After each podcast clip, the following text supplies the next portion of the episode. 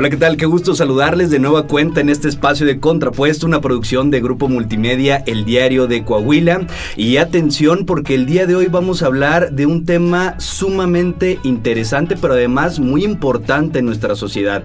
Romper con estereotipos, romper con paradigmas para poder evolucionar a una sociedad muchísimo más incluyente, una sociedad en donde el empoderamiento de las mujeres sea más elevado y en donde cada quien se pueda desarrollar de una manera óptima en hacer lo que quieran hacer sin que nadie les esté deteniendo por temas sociales, culturales y demás. Pero no me quiero adelantar porque hablar, eh, para hablar más de este tema tenemos el día de hoy a una mujer muy versátil, multifacética, la licenciada Yajaira Rodríguez. Ella es abogada, ha sido catedrática, es emprendedora, tiene una fundación muy bonita que también queremos platicar más adelante de ello, escritora. Bienvenida, Yajaira. Muchísimas gracias por el espacio, gracias por estar aquí. Feliz de la vida de, de, platicar un poquito de este tema que es tan importante y que creo que cada vez se debe de poner más sobre la mesa. Por supuesto, gracias por acompañarnos. Para nosotros nos da muchísimo gusto que, que estés aquí con nosotros. Platícanos, por favor, el tema de los paradigmas, el tema del status quo, de lo que como sociedad nos han dicho que tenemos que ser o cómo debería de ser. ¿Por qué es tan importante poner sobre la mesa este tema y empezarlo a cuestionar? Fíjate que, bueno, tengo la fortuna y la bendición de, tener, ahorita tengo 36 años de edad, pero tuve la bendición de tener bisabuela, abuela, mamá y pues bueno, ahora yo, ¿verdad? Pero mi bisabuela venía de una cultura en la que la mujer no podía opinar, en la que la mujer tenía que estar desde la cocina. No sé si a ti te tocó, eres una generación más joven, pero no sé si a ti te tocó ver a tu abuela siempre en la cocina, por ejemplo, preparando la comida, sirviendo para todos, y la abuela era la última que comía, o muchas veces no sabíamos si la abuela comía o no comía, porque ni siquiera nos preguntábamos eso, era, era parte de este amor que, que daba eh, la abuela. En mi caso, pues bueno, lo daba mi bisabuela. Mi bisabuela eh, me tocó conocerla y la verdad es que una mujer que estaba dedicada 100% al hogar. Y creo que es un trabajo que también se ha demeritado muchísimo en el que ahora es como como ah bueno se quedó de ama de casa no y es una labor que ojalá alguien tuviera la oportunidad de ir un día a ser amo de casa o ama de casa para ver todo el trabajo que, conlleva. Pero bueno pues mi bisabuela venía de esa generación. Después eh, viene mi abuela la mamá de mi papá y la mamá de mi mamá. La mamá de mi papá te quiero contar un poquito eh, breve la historia de ella eh, mi abuelita Conchita, pues es una mujer que solo puede estudiar hasta sexto de primaria, Dani. Solo puede estudiar hasta sexto de primaria, no porque no quisiera seguir estudiando, sino porque venían tres hermanos más que ella tenía que mantener. Mi abuela empezó a trabajar a los 13 años de edad y empezó a romper estos paradigmas de los que estamos hablando. Una mujer de 13 años empezó a, trabajar en una casa en, en, la ciudad de Monterrey y estuvo trabajando de, en el área de limpieza, estuvo trabajando en ese lugar, pero mi abuela veía que no era como el futuro que ella quería. Entonces decía, yo quiero como cambiar esto. Estudié hasta sexto de primaria, pero creo que puedo hacer algo más.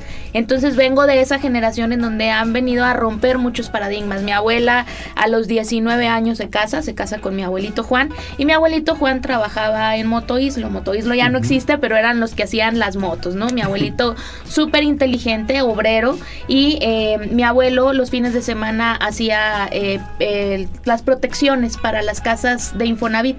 En aquel entonces cambiaron la medida y no la gente no tenía como llegaba el, el herrero quería ponerla y se daba cuenta que no eran las mismas medidas. Y mi abuelo tomó las medidas y pues bueno, se adelantó ahí un poquito.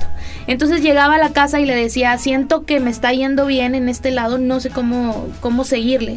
Y mi abuela le propone eh, salirse, ya tenían dos hijos. Y le dice, salte, vamos a empezar un negocio. Imagínate para una mujer aparte en una colonia popular, una mujer humilde, llegar y decirle a mi abuelo de qué te parece si te sales de trabajar y qué te parece si yo te ayudo a administrar el negocio. Entonces, pues bueno, vengo de esa generación. Eh, eh, hace algunos años mi abuela se ganó el premio como la empresaria de, de, todo Coahuila y le dieron un reconocimiento porque, pues bueno, ha venido a romper esos paradigmas, por un lado. Por el otro lado, vengo de una abuela por parte de mi mamá, una, una señora, la típica abuela que trae, ya sabes, el mandil ese que es como de cuadros y la casa huele siempre a comida y están estas tortillas de harina esperándote que capoteas en el aire con los otros 17 nietos. Esa es mi otra abuela, pero esa abuela venía de Nueva Rosita, Coahuila. Y en Nueva Rosita, Coahuila tenías de dos, o te hacías minero o te hacías minero. No había de otra. Entonces venía de un abuelo que mi abuelo minero y le dice, yo no quiero esta realidad para mis hijos. Aparte mi abuelita muy fructífera tuvo nueve criaturas, imagínate. Entonces llega y dice, ¿sabes que yo no quiero este futuro? Porque yo veo que los mineros tienen una vida muy corta, que viven muy poquito tiempo y que literal dejan a las mujeres viudas y luego la mujer viuda ya va en el tercer matrimonio. Mi abuelita no quería como esa realidad para los suyos. Manda al mayor a estudiar acá, el profesor Sergio Reséndiz eh, Bone lo manda a estudiar para acá y eh, mi tío empieza a estudiar como, como maestro. Después, bueno, es muy reconocido aquí en Saltillo mi tío porque es el fundador de la Hora Nacional y después, bueno, maestro, catedrático. Y entonces imagínate, él empieza a darse cuenta de que acá había otra realidad y le dice, mamá, vente y mi abuelita, pues allá te sentabas a las seis al sereno a platicar y era como, ¿qué vamos a hacer? Vende la casa y nos venimos para acá. Se vienen con todos los chiquillos y se vienen para acá y mi abuelita rompe la generación. Entonces llega a decir, yo quiero que tengan otro futuro. Mi abuelo trabajaba de lunes a viernes en, en, distintos lugares. Sábado y domingo era el velador de la Margarita Maza de Juárez. Entonces, mi abuelito era un personaje muy conocido en la Margarita. Iba a las generaciones y lo visitaban y después iba a las bodas y a todo, porque es pues, muy querido mi abuelo.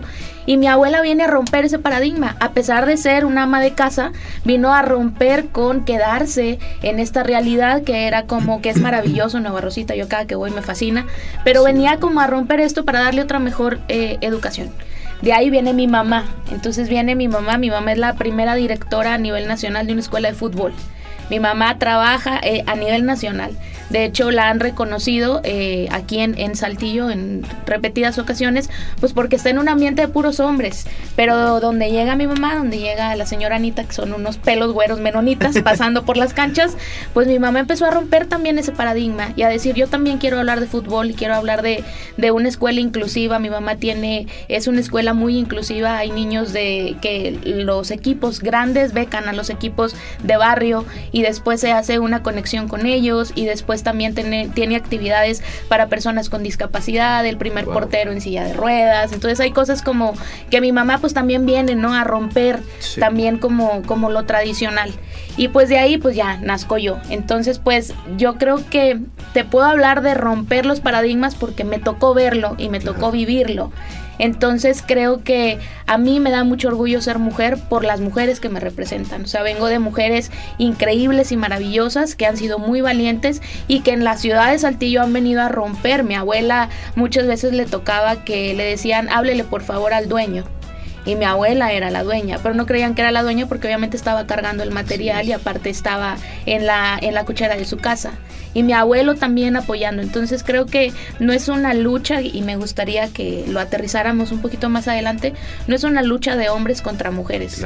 Creo que nos han venido a demostrar actualmente, que es algo con lo que yo escribo mucho, que es esta lucha de, ah, tú porque eres hombre somos, somos enemigos. Y claro que no. Si no hubiera sido por el gran abuelo que tengo y los abuelos que tengo, pues probablemente mis abuelas no hubieran podido brillar lo que brillaron. Entonces es el equipo que haces en casa lo que hizo la diferencia. Efectivamente, hacer sinergia y potencializar los talentos y los sueños de cada quien, apoyarse y, hacer que crezcan juntos, eh, al contrario de lo que se ve muchas veces donde pues también vivimos en un país que todavía es muy machista y donde todavía a veces los sueños tal vez de las mujeres se ven eh, hechos a un lado, precisamente por estos paradigmas. Qué historia tan interesante la de, la de tus abuelitas, tu bisabuelita, todo esto, porque no es fácil. Escuchándolo decimos qué padre y la verdad sí se siente muy bonito eh, conocer estas historias de estas mujeres que están rompiendo los paradigmas de acuerdo con su época y que van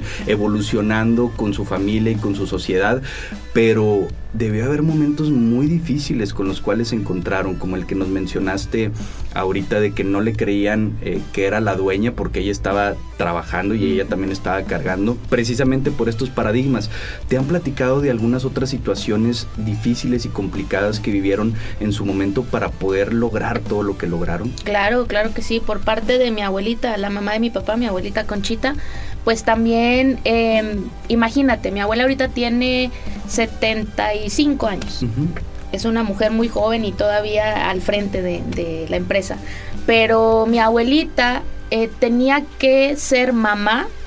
O sea, mi abuelita tenía a la más chiquita que es Mónica, la tenía en el portabebé moviéndole con un mecate mientras atendía a los clientes. Entonces, ¿por qué? Porque pues obviamente venimos de, y de lo que yo me siento sumamente orgullosa, venimos, y a mí me tocó ver el esfuerzo. Yo no vengo de una generación en la que, ah, bueno, ya había todo esto y llegamos.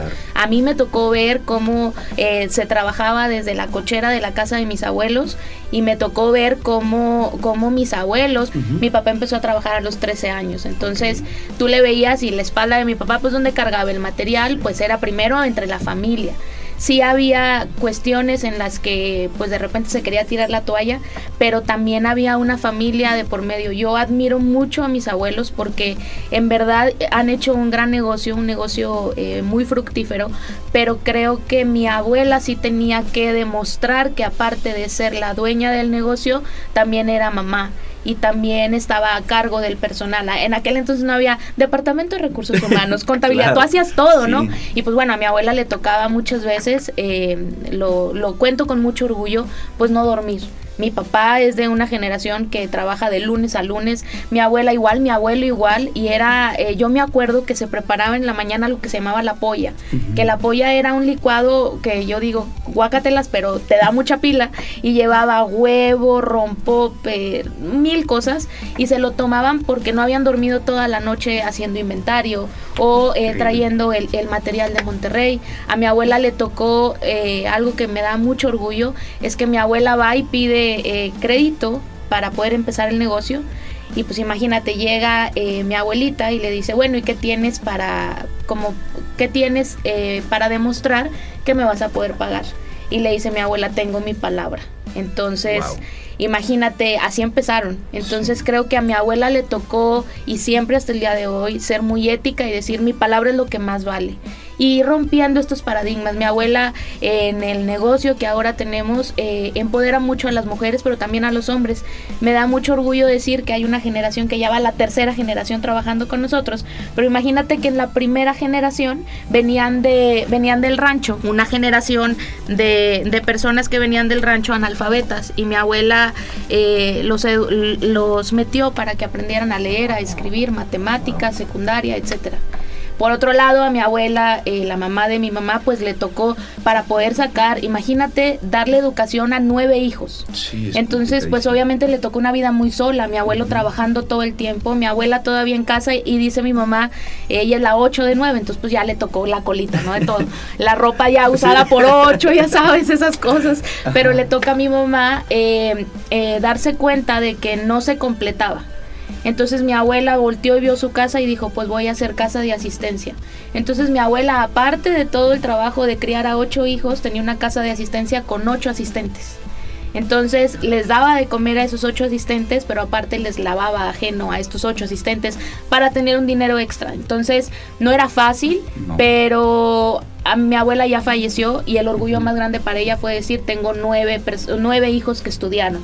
Entonces creo que sí le tocó como romper a lo mejor el quedarse en casa y estar con los hijos y dar lo que se podía a quererles dar un poquito más. Todos, todos, todos, todos eh, son personas maravillosas eh, que, que, pues bueno, ahora recordamos con mucho amor a mi abuela. Y a mi mamá le toca una, fíjate que es bien, yo admiro muchísimo a mi mamá porque mi mamá se casó a los 16 años. Bien chiquita. O sea, una huerca, ¿estás de acuerdo? Esa edad que andábamos haciendo, o sea, no, yendo al cafecito y así. Y entonces mi mamá se casa a los 16 años, se hace mamá a los 17 años. Y mi mamá se, se hace eh, literal ama, ama de casa, se queda en la casa con nosotros, con mi hermano y conmigo. Y mi papá siempre le decía, eh, ¿no te gustaría trabajar? Y mi mamá decía, es que ahorita que están chiquitos, no, más adelante. Cuando mi mamá empieza a trabajar, empieza a trabajar en el snack de, de las canchas de fútbol. Y entonces le dice a mi papá, oye, pues pudieras como que trabajar ya en la administración. Y mi mamá, claro que no no, porque yo no le entiendo a las computadoras y yo no quiero y aparte la gente, los padres de familia son una cosa, digo, un besazo a todos los padres de familia, pero sobre todo y tu niño es obviamente Iker, ¿verdad? Ahí Ronaldinho y así. Entonces mi mamá como que decía, no, o sea, no, no me veo eh, ahí. Una vez se quedan sin personal administrativo y le dice a mi papá, no voy a contratar a nadie. Así si tú no aprendes se cierran las canchas. Entonces mi mamá, imagínate, que había estudiado hasta secundaria, eh, irse ahora a la oficina en el departamento administrativo y empezar de cero. Dice mi mamá que no sabía usar la computadora y se le juntaba pues obviamente la fila y llegaban los hombres a decirle, váyase usted a lavar los trastes que para eso sirve. No, no puede ser. Y traiga un hombre que haga este trabajo. Y mi mamá se tragaba las palabras y mi mamá jamás eh, mencionaba que, que estaba aprendiendo ni nada. Y mi mamá en verdad yo la admiro mucho porque ya lleva en, el, en, el, negocio bastante tiempo y ahorita es reconocida como una de las mejores escuelas de fútbol. Imagínate ver esta escuela de fútbol reconocida porque aparte llegan los exjugadores que son hombres, mi mamá ya sacó la liga femenil y llegan los, los exjugadores de, de Monterrey y reconocen a la señora Anita. A mí me da mucho orgullo, una vez me llevó a Monterrey y fuimos a, ahí pues, a, ¿cómo se llama el, estadio? BBVA, ¿no? Llegamos al estadio y me dice mi mamá, este es mi lugar donde, donde yo trabajo. Y pues yo veo a mi mamá como mi mamá, ¿estás de acuerdo? Entonces entro y la gente administrativa era, señora Anita, por favor, pásele por aquí. Wow, qué gusto, señora Anita, ¿cómo va la escuela? Y mi mamá en un liderazgo que no te puedo explicar. Entonces creo que mi mamá también vino a romper estos paradigmas que cada vez digo, a mí ya me tocó más fácil. Si vamos de más arriba ya ahorita, pues bueno, ya las nuevas generaciones, sus generaciones, pues ya son temas que ya es más fácil, ¿no? Hablar de una mujer que viaja sola ya es, es, es normal. Eh, a mí me tocó romper ese paradigma, a mí me tocó viajar y vivir sola a los 18 años y, y, era como, ¿cómo va a vivir si ella, ella es mujercita? Claro. El hombre sí puede vivir solo, pero la mujercita no puede vivir sola, ¿cómo le va a hacer? ¿Cómo si ella no puede? Y a mí me tocó a los 18 años que mi papá me dijo, mm, te voy a mandar a ti sola porque tú tienes que aprender a vivir sola y tienes que ser independiente y tienes que aprender a viajar sola. Y entonces, pues también a mí me tocó una generación maravillosa de un papá que en lugar de decir, bueno, mi hija se queda en la casa, ¿a qué es lo que quieres estudiar? ¿A dónde, dónde te ves viajando? ¿Qué te gustaría aprender? Me tocó esa generación que pues obviamente ya es maravillosa, pues por las mujeres que también eh, son sus mamás. Pero qué, increíble historia porque han sido todas y todos unos fueras de serie que no se han quedado con lo que tal vez la vida les dio en ese momento, sino que fue, ¿qué más? ¿Qué más podemos hacer? Queremos eh, eh, crecer, queremos cambiar las cosas de cómo están establecidas y eso es lo que hace que la sociedad evolucione. Las personas que se cuestionan y que dicen, no, tal vez la vida me está dando esto en estos momentos, pero creemos que se pueden hacer más cosas y que además desde su trinchera, que ya de por sí no era nada sencillo, pero también cómo podemos ayudar a los demás. Y eso está padrísimo porque también eh, se crea este, este círculo íntimo con más personas fuera de tu círculo familiar, que es de destacarse bastante, y el poder brindar educación y el poder brindar alimento, techo, comida, lo que sea, pero el poder apoyar a otras personas, pues nos empodera a todos de cierta forma. Entonces, qué padre, qué padre historia, qué interesante está. Y si bien ya lo mencionaste que antes era más complicado y se tenían que romper eh, más paradigmas, al día de hoy todavía existen. Tú ya nos mencionaste algunos. ¿Cuáles son los que más puedes percibir ahorita que, que hay en contra, por ejemplo, de las mujeres? De que no, es que esto es tema de mujeres, esto es tema de hombres, o tú sí te puedes vestir aquí, tú no, y tú puedes llegar a esta hora, tú no. ¿Qué es lo que se percibe todavía? Mira, te voy a platicar un, un poquito de... Eh, yo empecé a trabajar desde los 19, 20 más o menos. A los 23 ya trabajaba para una institución este, en, donde fui muy feliz. A los 23 años y yo daba clases a chavitos de 18. O sea, había una diferencia muy chiquita de edad, pero yo me sentía una señora. O sea, yo decía, yo soy una señora, ¿cómo? Claro que no. Ellos son los chiquitos, ¿no? Claro. Pero me acuerdo mucho que yo eh, me decía a mi papá, bueno, ¿qué, qué, qué te gustaría como, como hacer con tu dinero? Y yo le dije, quiero viajar desde muy chiquita, muy, muy chiquita, mi mamá dice, tus alas eran gigantes. O sea, yo no me podía estar quieta, siempre me imaginaba viajando, conociendo el mundo.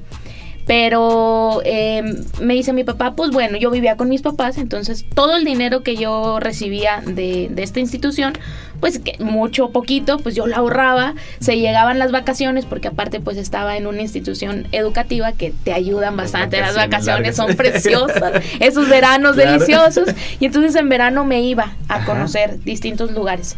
Eh, tenía mi grupo de amigas con las que viajaba mucho. A los 23 años, tenía yo eh, 23 años y decidí irme a conocer eh, ot otros lugares de México. Eh, agarrábamos el camión en la noche, mis amigas y yo éramos tres.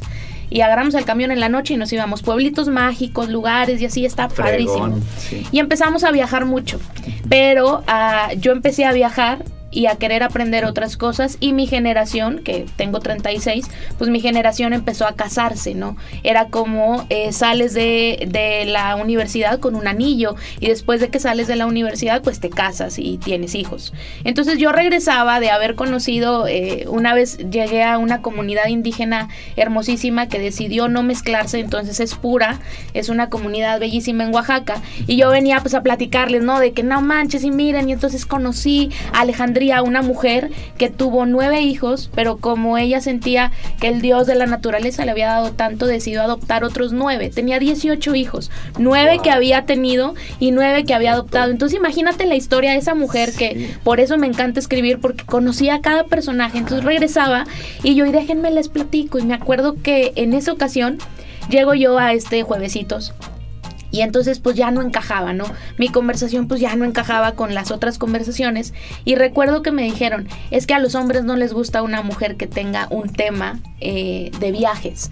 Entonces creo que deberías de eh, viajar menos para enfocarte a encontrar el hombre de tu vida. Y yo me acuerdo que yo tenía eh, yo, yo tenía, te digo, 23 años, me quería comer el mundo. claro. y no encajaba, porque no encajaba, porque para mí era, eh, mi logro más grande era llegar con mis alumnos y, y, dejarlos pensando, o sea, decirles, te lo dejo de tarea y mañana vemos, y que se quedaran como con estas dudas, y irme y viajar, y, y empezar a escribir, entonces era como, me acuerdo que esa vez llegué y estaba muy triste, es, esa vez sí estaba llorando porque dije, no manches, o sea, sí no encajo no, no, no encaja mi perfil como en lo que está pasando. Después pasaron los años, a los 27 años, Dani, mi sueño era conocer Europa. Entonces yo les dije a mis papás, yo quiero conocer Europa. Mi hermano estaba estudiando en España y les dije, me voy a ir de mochilazo tres meses. Mis papás me, me aman, te lo juro, y saben los valores que me han dado y saben que pues, obviamente me iba a cuidar y que me sabía cuidar. Mi papá me apoyó, mi mamá igual, y dijeron, pues pues ya estuviera China libre, vámonos. y me fui, entonces me fui con mi mochila y hice el camino de Santiago de Compostela. Caminé 300 kilómetros por allá, estuve, conocí nueve países. Entonces imagínate que regresé a ver una cultura que yo no critico nuestra cultura, pero lo que sí critico es que a las mujeres les cortan las alas. Exacto. Una mujer nace para convertirse en ama de casa, que yo feliz, hoy soy ama de casa y soy la más feliz, pero creo que que nos cortan las alas porque es, este es el futuro que te espera. ¿Y qué tal si yo quiero escribir? ¿Y qué tal si yo quiero cocinar? ¿Y qué tal si yo me quiero ir del país? ¿Y qué tal si yo quiero hacer? Y todavía mi generación viene a romper eso y a decir, yo quiero viajar. Regresé después de haber conocido nueve países sí, en donde la mujer no se casa ni de chiste a la edad que se casa en Latinoamérica, sí. en donde la mujer eh, busca por lo que a ella le gusta, eh, tiene voz y voto, hace lo que a ella le interesa. Y entonces yo venía de ese mundo en el que yo decía, no manches, aquí soy una huerca. Y vuelvo a lo mismo, yo en México y en Saltillo, siendo maestra, me sentí una señora a los 23 años. Yo a los 23 años dejé de ir a los antros porque un día fui a un antro y me gritaron, Miss, y yo, nunca más, no pisé un antro, nunca en mi vida, hasta el día de hoy, no he pisado el antro. Porque para mí era el tema de, de yo soy ya muy grande. Sí. Entonces voy para allá y tenía 27 y soy una huerca y puedo conocer el mundo sí. y puedo, puedo tener los 20 para equivocarme y puedo hacer mil pues, cosas. Y entonces empecé a darme cuenta que aunque no entrara en la conversación, amo a mis amigas con todo mi corazón, pero pues no entraba. Y entonces las pláticas eran muy bonitas porque cuando mis amigas empezaron a tener a sus bebés, adoro a sus bebés, pero no era una elección que yo quería en ese momento. Entonces tuve que ser muy valiente para ir rompiendo con esto y decir, este es quien yo soy. Yo soy la que me gusta viajar. Mi mamá dice que yo tenía 8 años de edad y a los ocho años me desperté de una siesta porque yo siempre he, sido de buen dormir. Y entonces dice mi mamá que me levanté de la siesta y le dije muy emocionada, mamá, mamá, ya sé quién va a ser el hombre de mi vida. Y me dijo mi mamá, ¿quién? Y le empecé a platicar, le dije, es un hombre que viaja, es un hombre que no es de aquí, es un hombre que huele a café, eh, así todas las características, ¿no? Y le dije, ¿sabes cómo voy a saber que es él? Y me dijo mi mamá, pues no, porque yo le voy a ofrecer una taza de café y me lo va a pedir sin leche y azúcar. Me tardé 35 años, Daniel, y a los 35 años abrí la puerta de mi casa. Después, en la pandemia, abro la puerta de mi casa y ahí estaba.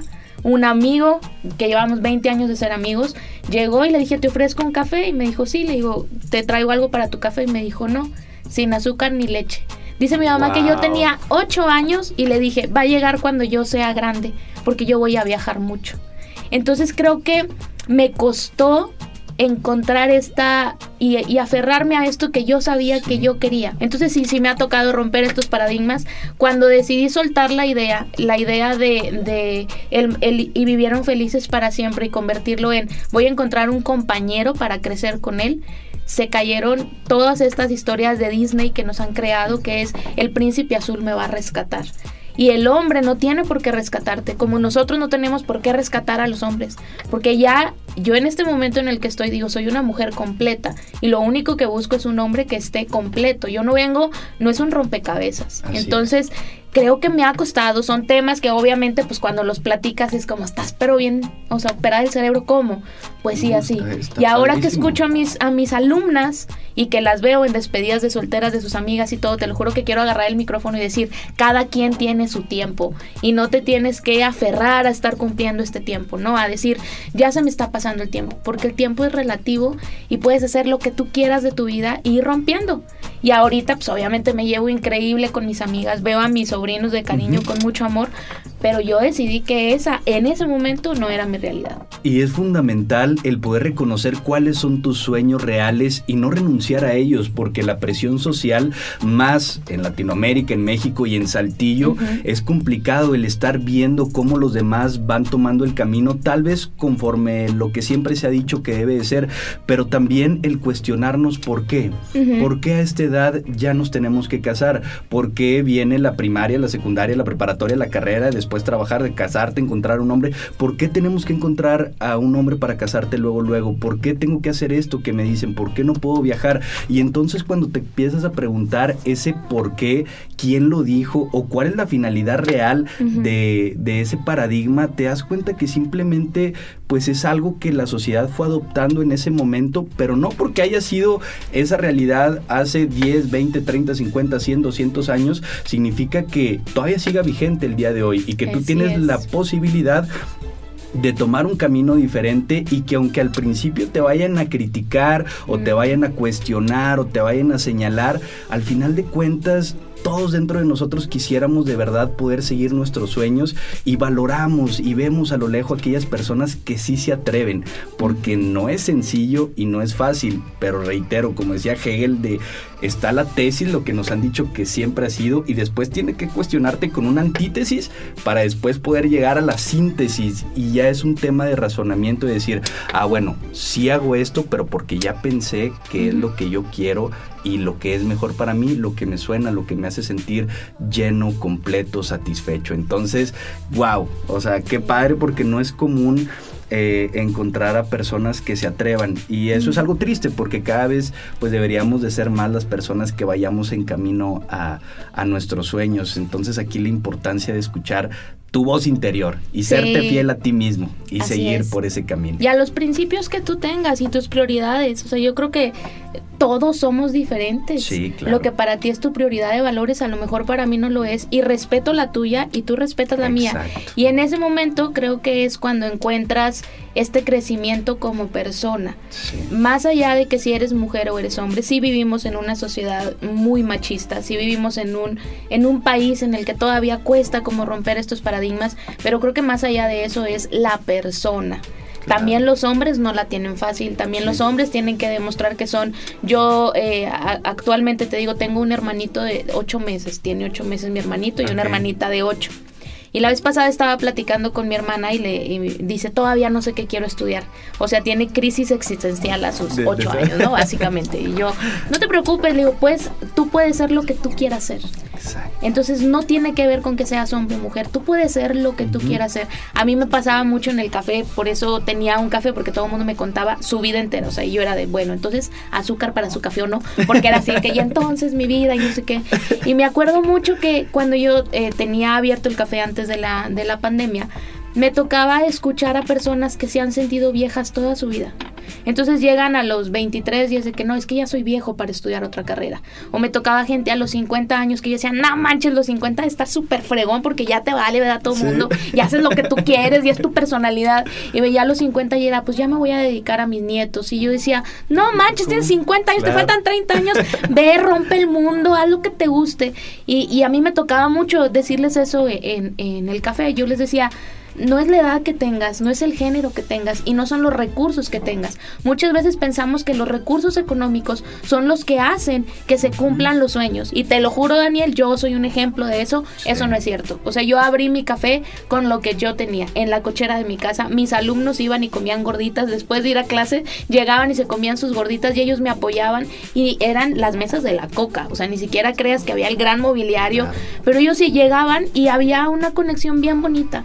Entonces, creo que es muy fácil, y te lo digo porque hoy en la mañana, hoy en la mañana escribí de eso, es muy fácil llegar nosotros y echarle la culpa al otro o echar la culpa no tengo suficiente dinero, no hay suficiente tiempo, etcétera.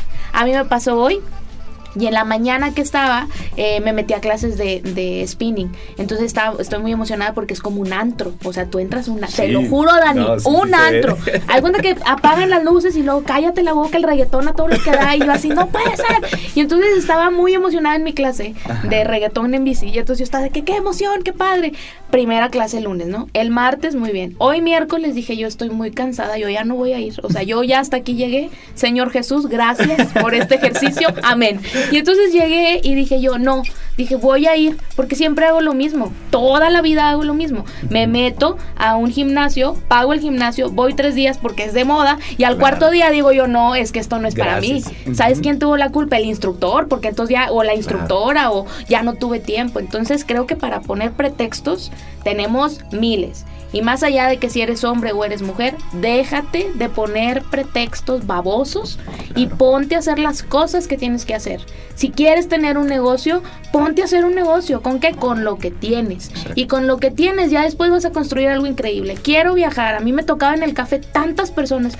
¿Cómo me gustaría a mí viajar y conocer el mal? Y yo, ¿qué fregados te falta? Dinero. Y yo, no. Tú puedes hacer un viaje. Yo así hice mi viaje a Europa.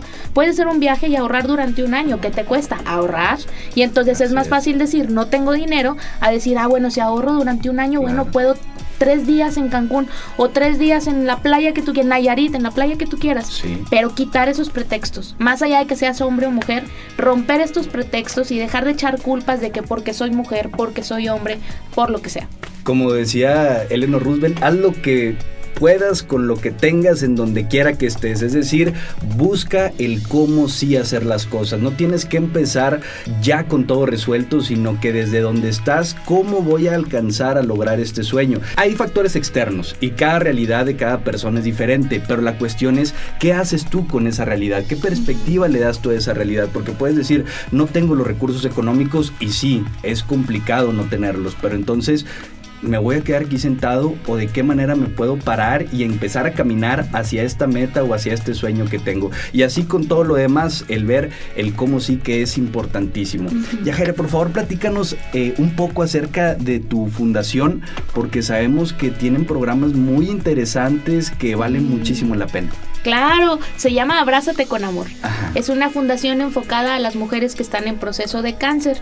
El 80% de las mujeres eh, son que están en la fundación son mujeres de con cáncer de mama. Okay. Que está bien bonito porque hay mujeres que ya superaron el cáncer de mama y ahorita son las que apoyan a las que se los acaban de detectar.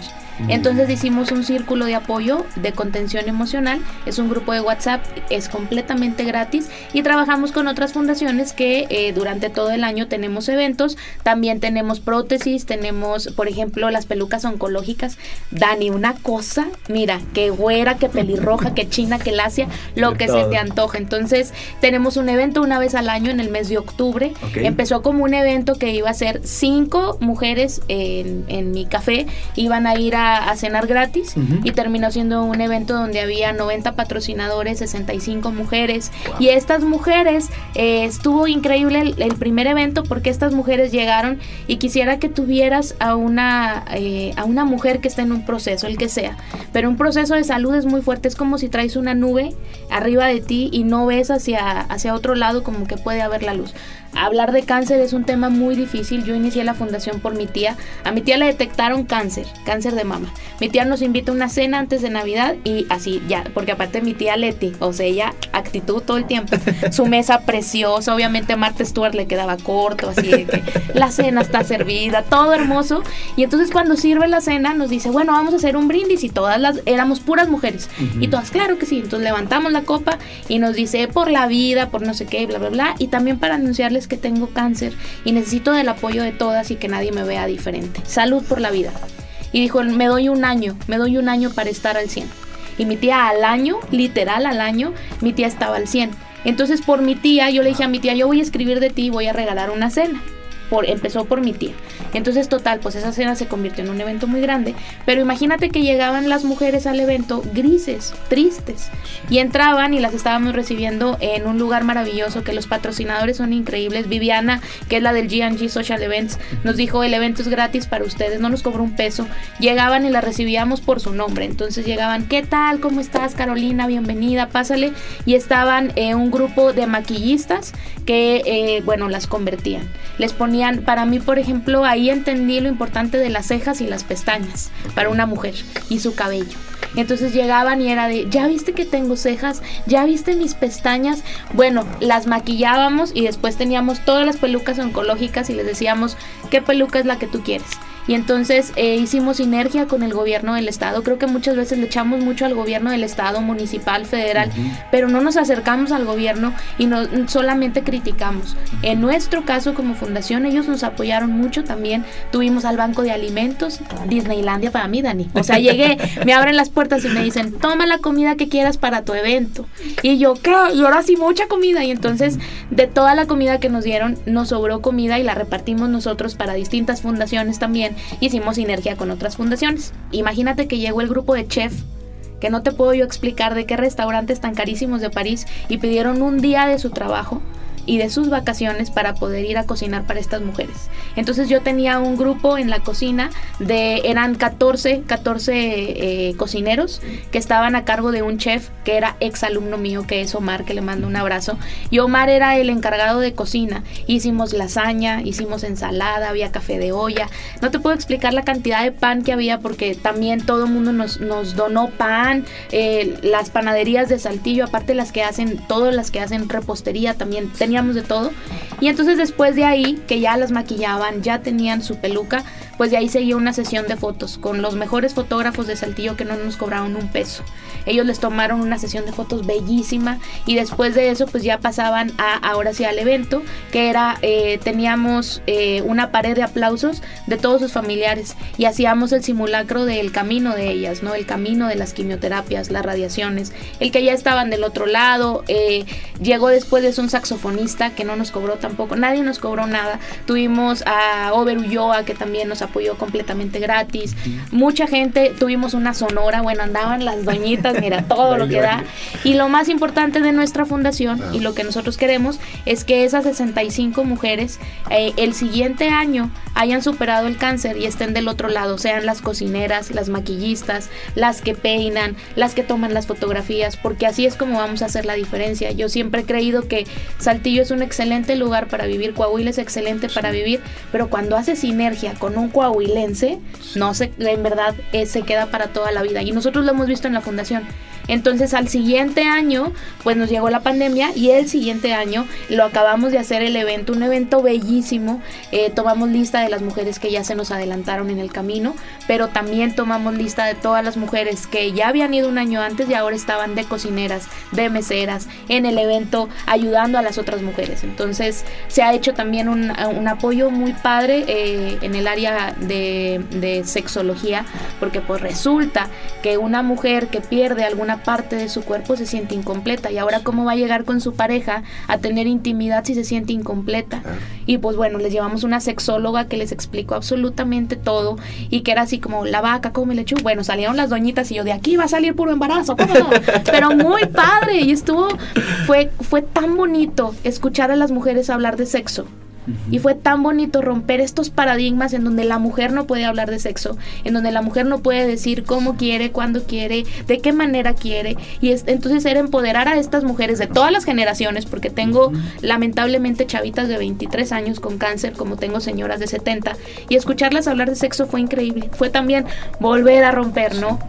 Seguir hablando de estos temas. Y qué bonito la manera tan integral en la que lo abordan, en la que hacen sinergia con todas estas personas de diferentes rubros, cada quien con diferentes talentos, pero todas eh, puestas para poder ayudar a una causa tan bonita y que te digo, que lo aborden y que ayuden a estas personas desde tantas trincheras tan diferentes para que se puedan sentir mejor, para que puedan estar mejor y que se puedan recuperar también lo antes posible. Para aquellas personas que quisieran tal vez apoyar de alguna manera la fundación, cómo, cómo se pudieran contactar. Claro que sí, tenemos nuestras redes sociales, en todos lados venimos como Abrázate con Amor, así nos pueden encontrar.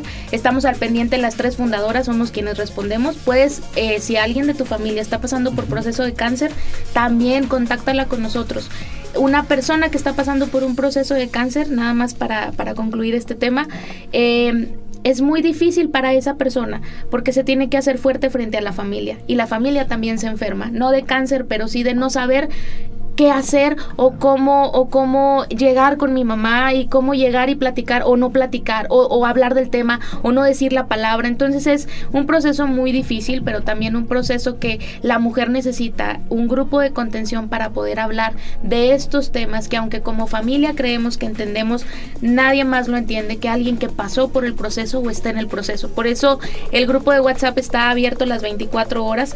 Es impresionante. Hay mujeres a las 3 de la mañana que se despertaron y es, no paro de vomitar, qué es lo que puedo hacer, y hay otra mujer diciéndole tómate, no sé, un té de jengibre o haz tal cosa, digo, no, no sé qué, qué, qué, exactamente toma, ¿no? Pero me refiero a que hay alguien que está ahí siempre apoyando, o hoy tuve un día muy difícil, fíjate, nos ha tocado, eh, lo quiero comentar porque vuelvo a lo mismo, por eso es importante hacer sinergia como ciudadanos. A nosotros el año antepasado nos quitaron el apoyo del camión, las mujeres no tenían aquí todavía el centro oncológico y iban a Monterrey a tomar sus quimioterapias. Valía 300 pesos, Dani, ir y venir de Monterrey. Pero imagínate para una mujer que tenemos de todos los recursos, una mujer que lleva 10 quimioterapias y 20 radiaciones, multiplícale por 300 pesos, es imposible. Entonces llegamos a la radio y a la televisión y a todos lados y mi mamá me decía, ay no hija, eh", y yo mamá, no es, no es por mí, pero estoy segura que si yo no tuviera los recursos, tú estarías en la tele y tú estarías preguntando por mí, tú estarías buscando ese camión.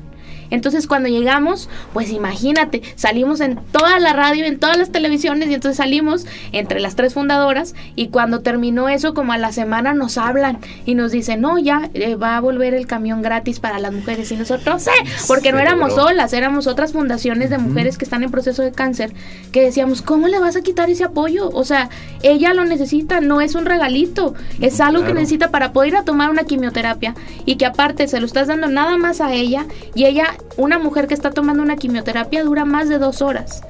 Sale cansadísima Dani y se tiene que regresar sola con todas las náuseas que les dan y todo, imagínate.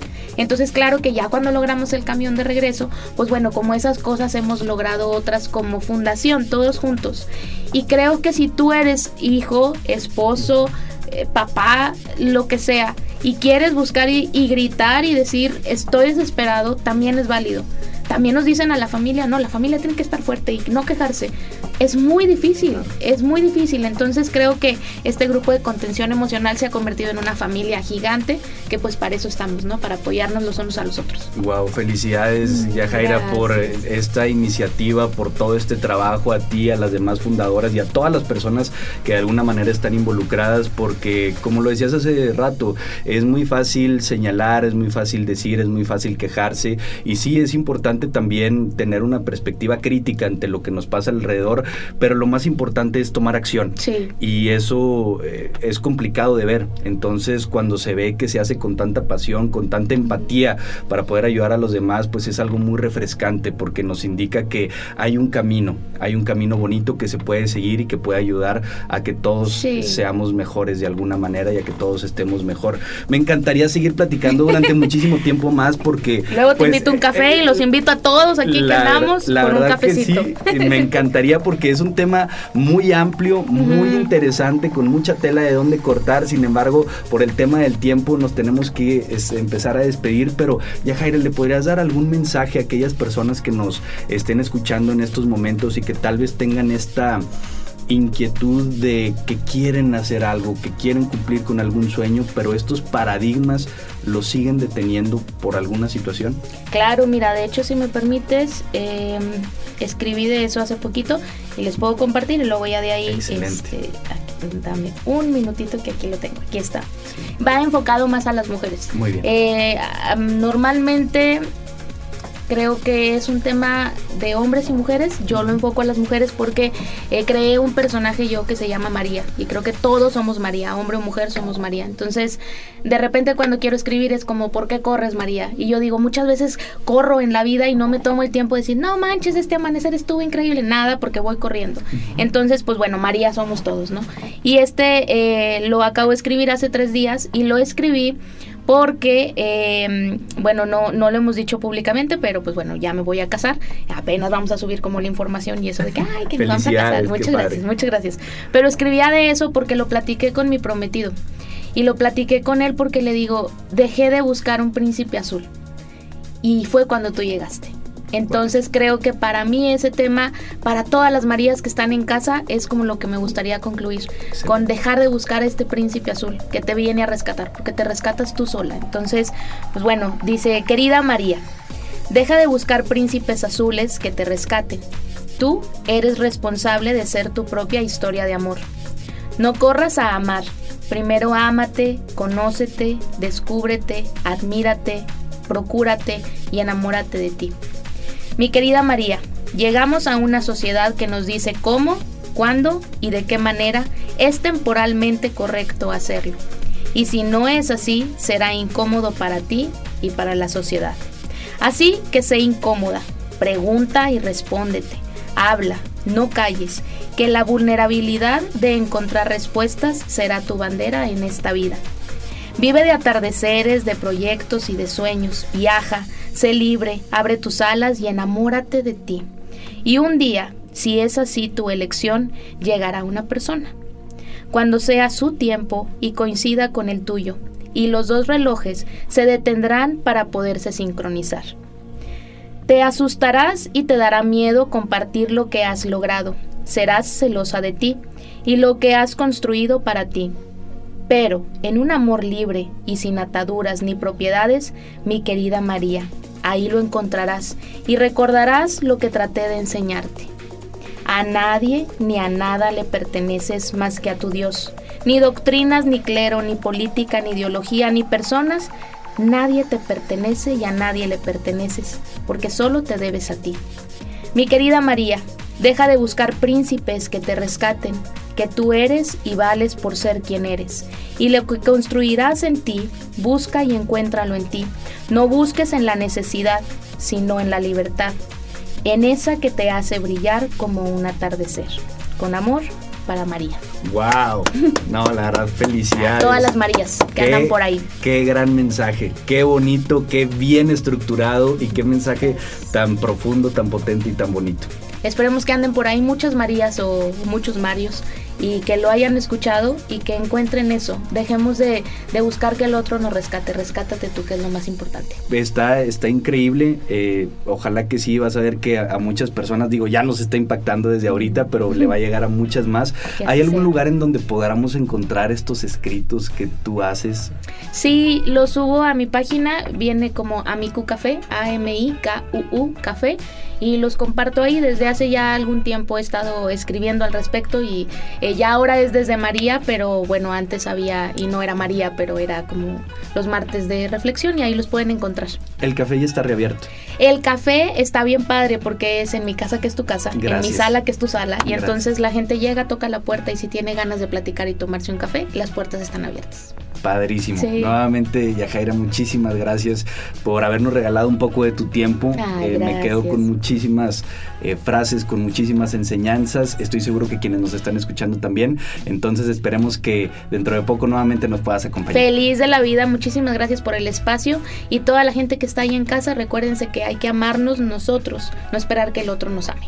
Increíble, muchísimas gracias y gracias a ustedes por habernos escuchado aquí en Contrapuesto, una producción de Grupo Multimedia, el Diario de Coahuila. Les recordamos que estamos en todas las redes sociales, Facebook, Twitter, Instagram, por supuesto aquí en Spotify, para que nos sigan, para que nos comenten, para que nos den sus opiniones. Por aquí les estaremos leyendo y escuchando. Que sigan teniendo un excelente día.